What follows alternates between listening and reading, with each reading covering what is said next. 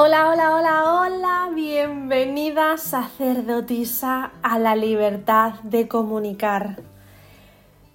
Hoy traigo un tema mm, potente, es un melonazo que mm, vamos a tratar una parte del melón porque esto da para mucho y es la narrativa colectiva en la que hemos sido educadas. Porque si pensamos en nuestra infancia, en la infancia de nuestras madres, de nuestras abuelas, bisabuelas y bueno, ya si tiramos mucho más de él y vamos, muchos más siglos atrás es mucho más notorio. Y es que hemos sido educadas, las mujeres han sido educadas en la narrativa de la humildad, de servir, de no brillar, no destacar, cuidar, ser sumisa, y este es un discurso que está instaurado en el colectivo. Y es que muchos siglos después seguimos en este mismo discurso, aunque de una forma más subconsciente y más sutil. Pero es un diálogo de no destaques y no alces tu voz. No alces tu voz porque quizás puedes molestar a la persona que tienes al lado con tu mensaje. No alces tu voz porque tú has estudiado para otra cosa, no para comunicar ese mensaje. Sé como los demás para no hacer sentir mal al de al lado, por supuesto. Sé como los demás para que no te miren, para que no digan nada sobre ti, para que no actives nada de la sombra de los demás. Esta narrativa de humildad, de falsa humildad, de humildad peligrosa bajo mi punto de vista, está en nuestra mano poder hacerla consciente, sanarla y reconducirla. Porque si desde pequeñitas hemos escuchado, pórtate bien, mira cómo se porta fulanita, no vayas con esa ropa al colegio, no destaques, no cantes. Si desde nuestra infancia hemos estado escuchando este discurso, es normal absolutamente normal que ahora estemos con un techo en el desarrollo de nuestra identidad. Es absolutamente normal, porque nos han enseñado que el destacar, el brillar, cantar, bailar, ir llamativos, expresarnos de la forma que sea, está mal visto. Nos han enseñado que ser diferentes está mal visto. Está Mal visto también que nos señalen, que nos miren y que llamemos la atención. Pero no es así. Y ahora, como mujeres adultas, tenemos nosotras la responsabilidad de hacer esto consciente, de volver a esa infancia, a esa niña y observar cómo se expresaba si se expresaba a través de la ropa, a través de la creatividad, a través de, del arte, a través de la voz. ¿Cuántas veces he escuchado yo cuando era pequeña, Marta, no grites, Marta, no alces la voz, Marta, ¿no tienes un tono más bajo para comunicarte? ¡Wow! Y ahora me dedico a la comunicación y ahora soy altavoz. Entonces te invito a que mm, observes a esa niña y mm, le des toda esa libertad expresiva que no tuvo, toda esa libertad comunicativa, porque en los primeros siete años de nuestra vida se establece nuestro sistema de creencias. Solo en los primeros siete años.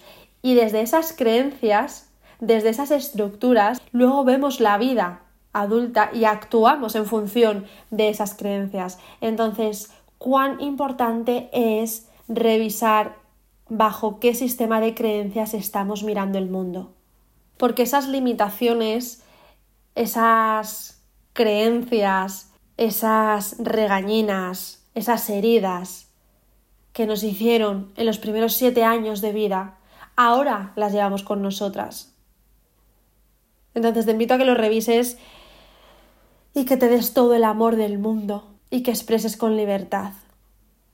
Ocurre algo eh, importante en la edad adulta si no hacemos esta revisión es que tenemos un diálogo interno limitante, entonces, un diálogo interno limitante, aplastante y además sesgador, opresor hacia nosotras mismas. Es un relato que nos mantiene dentro de unos límites que hemos aprendido de pequeñitas y donde nos podemos incluso llegar a creer que somos libres, pero realmente no tenemos capacidad de expansión, no tenemos capacidad de expresión. Eso de no te salgas de la estructura social porque inserta aquí cualquier cosa que te hayan hecho creer. No, basta, basta, vamos a hacerlo consciente, vamos a dar un golpe en la mesa y vamos a analizar qué nos estamos diciendo a nuestra adulta. ¿Qué nos estamos haciendo a nosotras mismas con nuestra narrativa interna? Con cada palabra que te dices, con cada pensamiento que pasa por tu mente sobre ti misma, ¿te estás impulsando? ¿Te estás ayudando a brillar? ¿O te estás apagando? Piénsalo. Piénsalo y refuerza siempre un diálogo interno que impulse, que expanda, que permita, que acepte, que no tenga juicio, sobre todo hacia ti misma. Una narrativa interior que te permita ser como realmente eres, sin que esas creencias limitantes que te han impuesto los primeros siete años de vida condicionen a tu adulta. Y para hacerlo más sencillo, porque puedes pensar, bueno, Marta, esto está súper bien, las palabras suenan muy bien, pero ¿cómo lo hago? ¿No? ¿Cómo reviso eso? ¿Cómo hago consciente algo que está en mi parte subconsciente? ¿Cómo sé cómo es mi diálogo interno? Si llevo 30 años escuchando ese mismo diálogo interno, ¿cómo voy a saber identificar hasta dónde es una creencia o una realidad? ¿Cómo sé si yo misma me estoy frenando o es que ese desarrollo es hasta ahí. Vale, pues para eso te voy a compartir dos herramientas que te van a ayudar a hacer consciente el diálogo interno. Como sabéis, a mí me apasiona la escritura, es algo que practico a diario y me sirve mucho para detectar dónde están las creencias, qué percepción tengo sobre mí, con qué identidad me estoy proyectando en el mundo, qué identidad me pertenece y cuál no. La primera es la escritura fluida, libre e intuitiva. ¿Esto en qué consiste? Pues se trata de que abras tu cuaderno y empieces a escribir sin pensar. Que sueltes la mente, que sueltes el juicio, que sueltes el resultado en sí. No pienses en escribir algo coherente, no pienses en hacerlo bonito, no pienses en que tenga sentido, simplemente escribe todo lo que te esté ocupando espacio mental, esas emociones que estés viviendo en ese momento, ese sentir que tienes ahora mismo, suéltalo. Suéltalo y plásmalo sobre esa hoja en blanco. Y es posible que vaya mucho más rápido tu mente que tu mano escribiendo es normal. Intenta ordenar un poco todo lo que llega para que después puedas comprenderlo. Y la segunda herramienta es la escritura con catalizadores. Son preguntas para saber qué hay alojado en el inconsciente.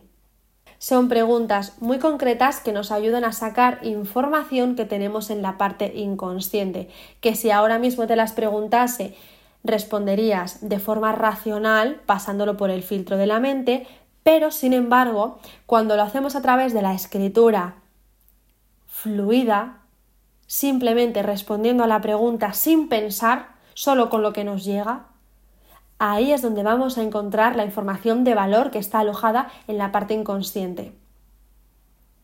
Te voy a dejar por aquí mm, en la descripción del episodio algunas preguntas catalizadoras para que puedas hacer en tu cuaderno. Te invito a que elijas la opción que elijas, ya sea la escritura libre e intuitiva, tanto si es esa como si es la escritura con preguntas catalizadoras.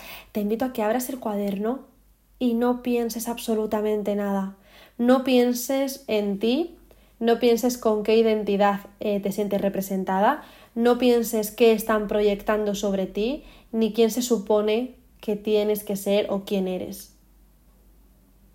Simplemente coge la emoción, la sensación, la pregunta catalizadora, y siéntela. Siéntela y a esas sensaciones pon palabras. Y eso es lo que vas a transmitir en el papel. No buscamos aquí la perfección, no buscamos el entendimiento, no buscamos nada que pueda entender nuestra psique. No hay ninguna meta, no hay ningún fin en este ejercicio. No tiene que estar perfecto porque nadie lo va a ver. Simplemente es un medio por el cual puedes conocerte, puedes observar cómo es tu diálogo interno, puedes detectar qué creencias tienes, qué palabras se repiten en numerosas ocasiones y mm, sobre todo cuando pasen días o semanas y revises de nuevo estos escritos, vas a percibir cómo hablas de ti, qué dices de ti y qué percepción tienes de ti misma. Ahí está el poder de la información interna. Y sin ningún juicio y simplemente observando, es posible que pienses, wow, ¿cómo se percibe aquí la inseguridad, la desconfianza, el miedo, el bloqueo? Cualquier aspecto que te esté frenando lo vas a detectar a través de la escritura. Así que mm, pruébalo, prueba los dos métodos, siente con cuál sueltas, sueltas, sueltas, sueltas de una forma más cómoda y más fluida, cuál te resulta más útil, en cuál sueltas más la mente. Y me encantará saber si, si lo has hecho, si has obtenido información valiosa o incluso si tienes otro método para observar tu diálogo interno. Puedes escribirlo aquí eh, al pie del episodio o puedes mandarme un mensaje por Instagram porque estaré encantada de leerte, de saber cómo te sientes y de compartirnos. Muchas gracias por escucharme.